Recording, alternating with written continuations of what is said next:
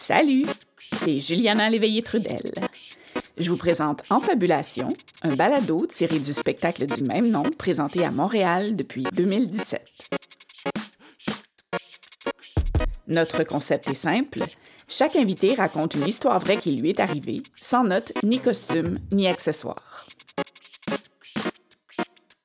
Aujourd'hui, je vous invite à écouter Francis Bouchard, un récit de l'écrivaine Mélissa Véro. Bonne écoute!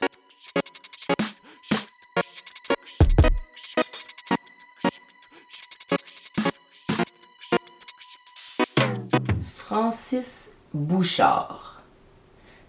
C'était l'homme de ma vie. En tout cas, celui que je considérais comme tel quand j'avais 13 ans. Mais 13 ans, à cette époque-là, tout est tellement intense que c'est un peu l'équivalent de 108 en année amoureuse. Ça, c'est comme quand on essaie de calculer l'âge des chats par rapport à celui des humains. J'avais 108 ans d'amour dans le corps, puis Francis Bouchard, ben, il était plus ou moins d'accord. Faut dire qu'on se connaissait pas beaucoup, lui puis moi. Mais depuis quand est-ce qu'on a besoin de connaître quelqu'un pour l'aimer follement? Francis avait un an de plus que moi. On était tous les deux en musique-études. Lui à la trompette, moi à la clarinette. Lui dans l'harmonie de secondaire 3, moi dans celle de secondaire 2. Je me suis entichée de sa belle petite face ornée d'une cicatrice full sexy au menton dans les coulisses du concert de Noël. Celui où on a livré notre savante interprétation de la chanson thème de Home Alone.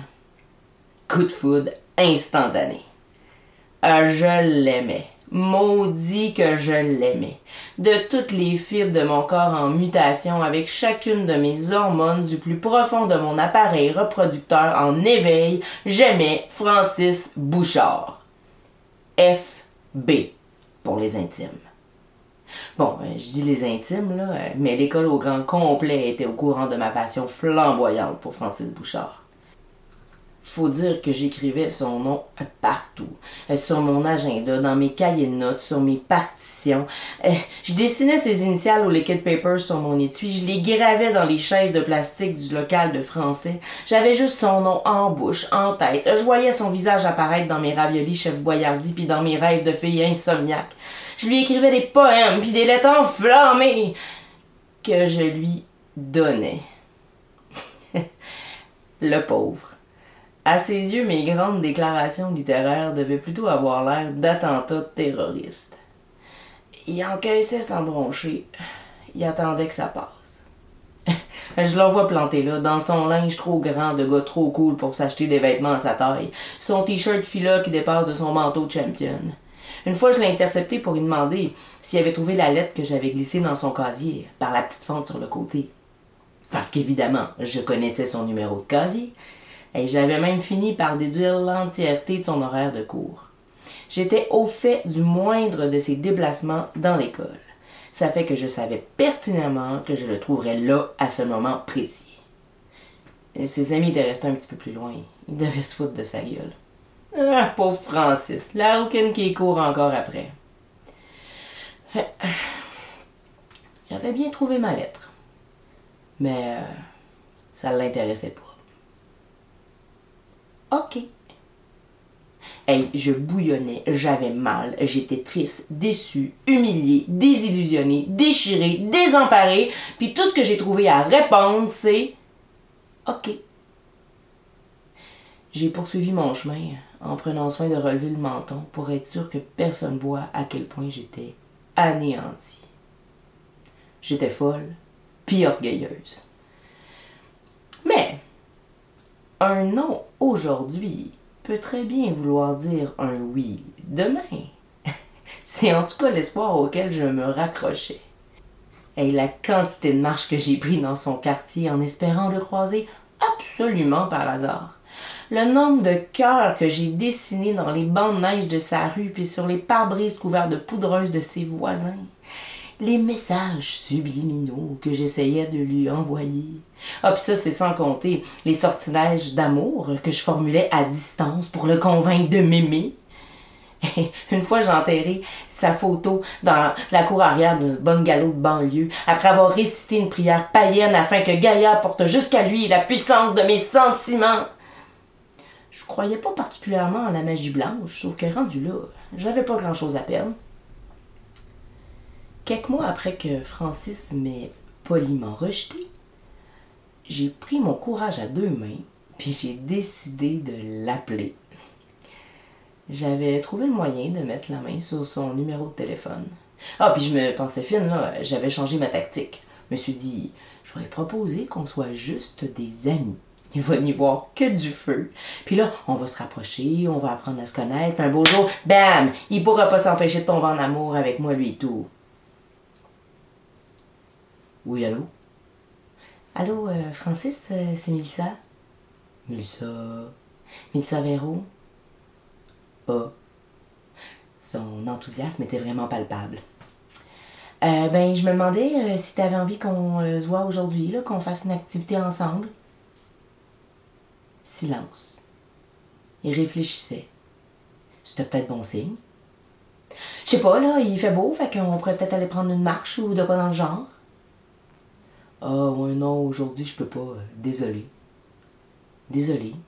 Il s'excusait. Ça voulait peut-être dire qu'il aurait aimé ça. Ça aurait pu vouloir dire aussi que sa mère l'avait vraiment bien élevé. Il y avait juste une façon de le savoir. Ah, dommage. Ben, si tu veux, je pourrais te rappeler un autre jour pour qu'on se reprenne, là. J'aimerais mieux pas. J'aimerais mieux pas. Décidément, euh, sa mère l'avait bien élevé. J'aimerais mieux pas. Jamais l'emploi du conditionnel m'avait autant blessé. J'ai pas pris la peine de répondre quoi que ce soit. J'ai raccroché. J'allais devoir commencer à passer à autre chose. Hey, j'ai mis deux ans avant de l'oublier. Ça, là, c'est l'équivalent d'un demi-siècle en année amoureuse. Je dis l'oublier, mais en fait, c'était impossible pour moi de l'oublier. On n'oublie pas son premier grand amour, aussi peu réciproque soit-il. On se console comme on peut, en se disant qu'on n'était juste pas dû dans cette vie-ci, qu'on aura tout le loisir de s'en prendre l'an prochaine. Quand on est en peine d'amour, ça devient soudainement vraiment pratique de croire à la réincarnation. Ça aide à faire passer le moton. Les années ont passé. Il y a eu Claude, Jean-François, Richard, Mathieu, hum, Simon, Marie-Ève, Guillaume Vallée, Guillaume Vallée Senior. ouais, ça, c'est une autre histoire. Euh, Sabrina. Des gars, des filles, euh, des personnes que j'aimais pour de vrai, d'autres que bof, mais tu sais, euh, c'était toujours mieux que de rester tout seul chez nous à me fondre. C'est ainsi que j'ai enterré vivant le souvenir de Francis Bouchard. Jusqu'au jour où j'ai pris le train numéro 24 en partance de Montréal à destination de Québec avec arrêt à Saint-Lambert, Drummondville, Charny et Sainte-Foy. J'habitais Montréal à l'époque. Je me rendais souvent à Québec pour visiter ma famille. Pour une fois, je n'étais pas arrivé trop dernière minute à la gare. Comme je figurais parmi les premières montées à bord, j'ai pu m'installer confortablement dans mon siège, le 13A, sur le bord de la fenêtre. J'ai ça du côté de l'allée. J'espérais que le siège à côté du mien reste libre pour l'entièreté du trajet. Comme ça, je pourrais m'étendre un peu.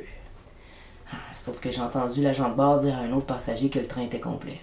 J'aurais donc de la compagnie. Dommage.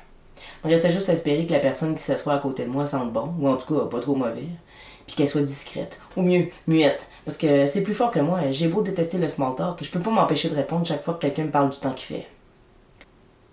Je me suis empressé de sortir mon ordinateur afin d'enlever l'envie à mon futur voisin hypothétique de starter une conversation sur l'eau chaude qui se fait passer pour du café puis qu'on ose nous servir à bord. Je veux dire, c'est vrai que le mot du café Via canadien goûte pas grand chose, puis c'est vrai aussi que j'avais vraiment beaucoup de travail, mais pas du tout l'envie de m'atteler à la tâche. J'avais plutôt envie de laisser mon regard se perdre par la fenêtre, de méditer en regardant les épinettes floues défiler, de me laisser absorber par la poésie du soleil qui se couche sur les champs, quelque part entre le très précieux sang de notre Seigneur et Notre-Dame du Sacré-Cœur d'Issoudun. C'est en longeant la main qu'on se rend compte à quel point on a des croûtes à manger en matière de laïcité. Mais là, on était encore en gare. Ça fait que Vu qu'il faisait noir dehors, la fenêtre agissait plutôt comme un miroir qui me renvoyait ce qui se passait à l'intérieur. Et dans le reflet, soudainement, est apparu celui qui me tiendrait lieu de compagnon de voyage. Sur le coup, euh, j'ai cru halluciner. Ben voyons donc, ça se peut pas. C'est quoi les chances? Je me suis retourné subtilement pour vérifier que la fenêtre me renvoyait le bon reflet. C'était bel et bien lui. Francis Bouchard. Le Francis Bouchard. FB Forever. Comment je. Aïe aïe. J'ai de nouveau détourné le visage pour le dissimuler. Il devait être rouge comme une tomate cultivée en serre. D'un rouge que jamais connu la chaleur directe du soleil. D'un rouge inventé de toutes pièces. Ça se pouvait pas. Ça devait être arrangé avec le gars des vues. En tout cas, ça voulait dire que le destin existait. Sinon, comment expliquer qu'à moi, on m'ait assigné le siège 13A et à lui le siège 13B dans le troisième wagon du train numéro 24 en partance de Montréal à destination de Québec avec arrêt à Saint-Lambert, Drummondville, Charny et... Ah, j'avais le fou rire. Ah, j'essayais de m'en tenir, mais c'était vraiment difficile. Il fallait pas que j'assire trop l'attention, sauf que je pouvais pas garder ça pour moi. C'était impossible de pas le raconter à qui que ce soit. J'avais juste envie de me lever sur mon siège puis de crier Regardez tout le monde, c'est Francis Bouchard! Je me suis mis à pianoter deux, trois affaires sur mon clavier pour essayer de me distraire. Ça marchait pas pantoute. J'avais juste envie de me retourner pour épier Francis. Pour détailler tous les raccoins de son visage, analyser le moindre de ses gestes, contempler ses commissures, admirer ses rides, observer ses oreilles, fouiller la fosse de son menton, voir ce qui était devenu. si sa barbe avait fini par pousser, si sa cicatrice si sexy s'était atténuée, si ses cheveux s'étaient clairsemés, si son sourire, si son sourire, oh, son sourire. Au bout de quelques minutes, juste après que le train se soit mis à avancer, brinque-ballant sur les rails rouillés, Francis Bouchard, qui, Dieu merci, portait maintenant des vêtements à sa taille, s'est adressé à moi. Excuse-moi, serais-tu Elsa Véro par hasard? Ah, mon Dieu, il m'avait reconnu. Ah, puis plus que me reconnaître, il avait choisi d'établir le contact. Ah, c'était probablement pour m'envoyer chier à rebours puis me dire à quel point j'avais été gossante avec mes maudites lettres d'amour. Euh, Allô, oui, c'est moi. Salut Francis Bouchard. Ah, tu me replaces? si je te replace, évidemment. C'est un petit peu difficile d'oublier quelqu'un qu'on a aimé aussi euh, intensément. ouais, je me rappelle de tes lettres. Il s'en rappelait. Il n'avait pas l'air trop traumatisé. Je constatais en fait qu'on n'avait pas retenu les mêmes éléments du passé, lui et moi. Il parlait comme si on avait toujours été amis, qu'on s'était tenu avec la même gang, qu'on avait fréquenté les mêmes parties, qu'on avait chillé ensemble au très chic McDo de Saint-Romuald. I wish! Chacun de notre côté de l'histoire, on n'avait pas vécu les événements de la même manière. Moi, depuis toujours assise dans le siège 13A et lui dans le 13B, on occupait à peu près le même espace, mais pas tout à fait notre vision n'était pas la même. Un léger décalage séparait nos perspectives. Pendant que mon regard se perdait par la fenêtre, lui se faisait massacrer le coude par le chariot à chaque fois que l'agent de bord passait dans l'allée.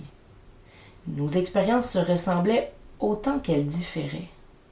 Et ça avait été comme ça depuis toujours. Lui avait vieilli avec l'idée qu'à défaut d'avoir accepté mes avances, il m'avait accordé son amitié. Tandis que moi, de mon bord, les mots j'aimerais mieux pas reviennent sporadiquement me tourner en boucle dans la tête et que la peur du rejet me prend souvent encore au ventre. On a passé tout le trajet à discuter. Ah, puis pas juste de la température extérieure puis du café fade. Francis m'a parlé de son doctorat en philosophie, de ses études à l'étranger, son intérêt pour la lecture. Décidément, à 13 ans, j'avais déjà pas mal de goût. Il était tout excité d'apprendre que j'étais devenue écrivaine. Il posait des questions sur mon parcours après le secondaire. On a fini par s'échanger nos coordonnées. En descendant du train, je touchais plus à terre. Ce que je venais de vivre là, c'était pas tant des retrouvailles qu'une trouvaille tout court. j'avais enfin trouvé. Trouvé le chemin qui réconcilie le passé puis l'avenir. À ce jour, on est toujours amis. Amis pour de vrai, là. Puis quand Francis insinue qu'on l'a toujours été, bah, je le laisse faire. Ça peut y faire plaisir. Moi, je voudrais surtout pas le vexer ou le faire fuir. Hein. Parce que Mélissa, 13 ans, bientôt 108, m'en voudrait vraiment beaucoup. Elle qui est tellement contente que j'ai enfin réalisé son rêve d'aller prendre une marche avec Francis Bouchard.